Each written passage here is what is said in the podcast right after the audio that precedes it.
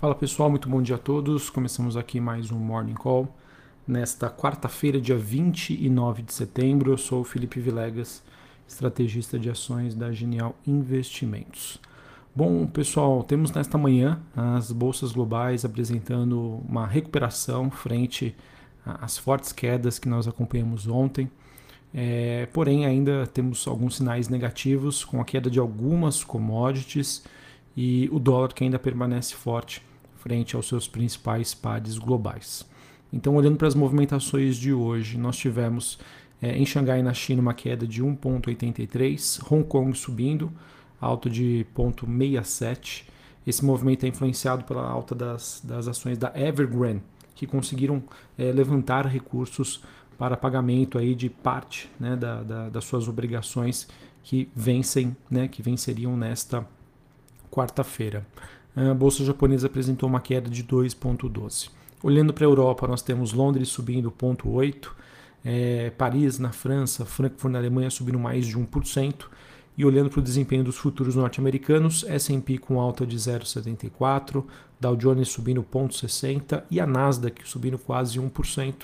Lembrando que a Nasdaq foi uma das empresas, as empresas não, perdão, um dos índices né, mais impactados por esses movimentos recentes que nós acompanhamos de elevação das taxas de juros de longo prazo nos Estados Unidos.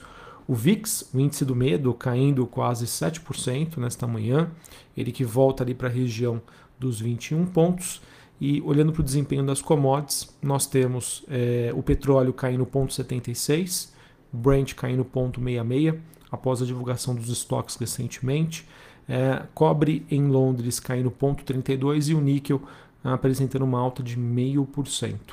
É, minério de ferro ah, na China acabou tendo um dia positivo frente a uma recuperação, né? mercado que ainda segue bastante volátil, mas ao mesmo tempo vem buscando aí por um ponto de equilíbrio. Destaque hoje também é, queria comentar né, sobre as ações de tecnologia na Europa, que acabaram, acabam também tendo um desempenho mais positivo, e isso de certa maneira poderia contribuir para uma melhora da performance também desses ativos aqui no Brasil.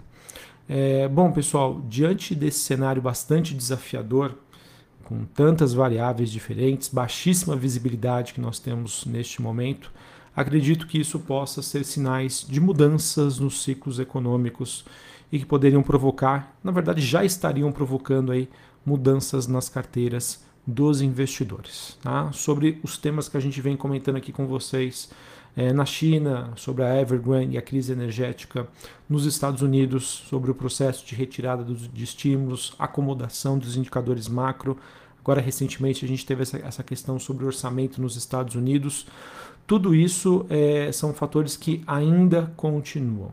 Não são novidades para o mercado, o mercado de certa maneira já absorveu esses fatos, já colocou isso nos preços dos ativos, mas é aquilo, ainda existe bastante incerteza e por conta dessa incerteza em relação à resolução destes temas, o cenário ainda deve continuar bastante incerto e com bastante volatilidade. Tá? É, mas enfim, eu acho que é, é importante passar isso para vocês, porque o, o que eu acredito que a gente possa tirar deste momento é realmente essa percepção de uma mudança no ciclo e que daqui para frente a gente poderia conviver com investidores apostando em outras estratégias, em outros setores, frente a essa nova realidade, em que nós temos um mundo ainda questionando a qualidade do crescimento econômico, inflação, na minha opinião, que ainda deve é, ser persistente a nível global, por conta né, dos problemas nas cadeias produtivas, é, ao mesmo tempo que o mundo deve convergir para uma normalização de políticas monetárias é, que, que hoje estão expansionistas e devem é, provocar aí uma certa redução destes estímulos. Beleza? Então, uh, os temas continuam para hoje, talvez nenhuma novidade aqui que eu quero trazer para vocês, é mais nesses sinais e as conclusões que a gente deve tirar aí desses temas. Falando sobre Brasil, tá? o notícia, noticiário Brasil. Aqui a gente teve ontem o governo central ele que apresentou um déficit primário, 9,9 bilhões de reais. Esse número veio abaixo das expectativas. É, esse número que é referente ao mês de agosto, porém, apesar da notícia positiva, isso não altera os desafios que ainda existem para as contas públicas nos próximos meses, que é o que mais aflige os investidores locais neste momento. É, ainda sobre essa questão do déficit primário, as receitas ficaram dentro do esperado e foram ajudados aí por cerca de 6 bilhões de dividendos da Petrobras. Uh, ainda há, há, uma recuperação bastante acentuada das receitas, isso é bastante importante, isso advém de crescimento econômico é, e a surpresa positiva aí ficou por conta das despesas. Sim, por mais que a gente é, sempre aqui faça, as crítica, faça críticas, né, e os preços dos ativos refletem essa instabilidade e essa falta de perspectiva em relação ao respeito do teto dos gastos, de certa maneira o governo vem fazendo a sua parte na redução aí da parte das despesas. Bom, tivemos também o relator da reforma do imposto de renda, o senador Ângelo Coronel, e o presidente do Senado, Rodrigo Pacheco, eles que definiram ontem um cronograma para a votação deste projeto. O acordo que prevê o parecer final que seja apresentado até o final de outubro e após essa etapa, é, o presidente do Senado deve pautar a reforma do IR diretamente no plenário, que estaria previsto até o momento para acontecer no início de novembro. Também tivemos o Poder 360 dizendo que o ministro da Economia, ministro de Minas e Energia e da Casa Civil deve se reunir é, entre hoje, né, é, entre hoje e amanhã para discussão e criação de um fundo de compensação para a Petrobras é, sobre a sua política de aumento de combustíveis, ao aplicar reajustes de formas mais ponderadas ao longo do tempo. Espero que, que, se realmente essa reunião acontecer, que venha alguma solução uh, positiva, né, benéfica para o Brasil, para a Petrobras, para a população brasileira. É, eu recebi agora há pouco uh, notícias de que é, os caminhoneiros poderiam estar cogitando aí uma greve por conta né, dos aumentos recorrentes no diesel. É, esse tema, pessoal, sobre greve de caminhoneiros é realmente um tema bastante sensível. Posso estar enganado, mas eu entendo né, que a, a, os caminhoneiros é uma, é uma classe né, de trabalhadores que apoiam, uh, em sua maioria, o governo Bolsonaro.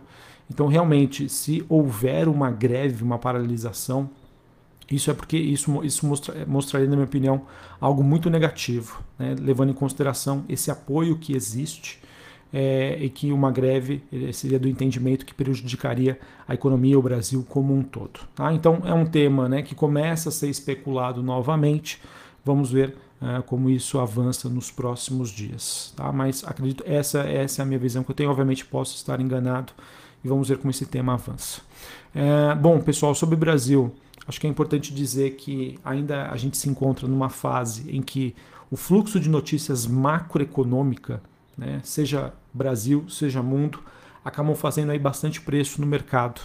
E que a gente ontem ficou marcado aí, a, a, na minha opinião, que muitas ações e setores, né, eles é, convergiram para uma correlação única, ou seja, um momento de irracionalidade, de aversão a risco, é, e que levou a bolsa aí a cair ontem mais de 3%. É, é importante a gente observar que movimentações bruscas, movimentações fortes, esse tipo de movimento, é, a gente podemos também chegar à conclusão de que, assim como a, o posicionamento do investidor global está mudando, mudanças também devem vir aqui para o Brasil. Uh, Brasil que ainda não apresenta nenhum avanço concreto aí nas principais pautas do Congresso, que seria super importante, PEC dos, é PEC dos precatórios, é, auxílio emergencial, extensão aí, é, se vai haver ou não, auxílio Brasil. Então, todos esses temas aí ainda deixam o quadro fiscal futuro com muitos ruídos. E um tema que também se deteriorou bastante foi o mercado, entre aspas, aí, é, agindo numa postura mais dura frente à decisão do Banco Central em não acelerar o seu processo de alta de juros. Tá? Então, tudo isso acaba girando aí a tempestade perfeita e faz com que a Bolsa Brasileira é, esteja aí precificada a 110 mil pontos. Pessoal, dentro de uma estratégia né, em que o investidor ele opta por estar posicionado em ações, né, é, neste momento de baixa visibilidade, muitas questões envolvidas que eu já venho comentando aqui com vocês.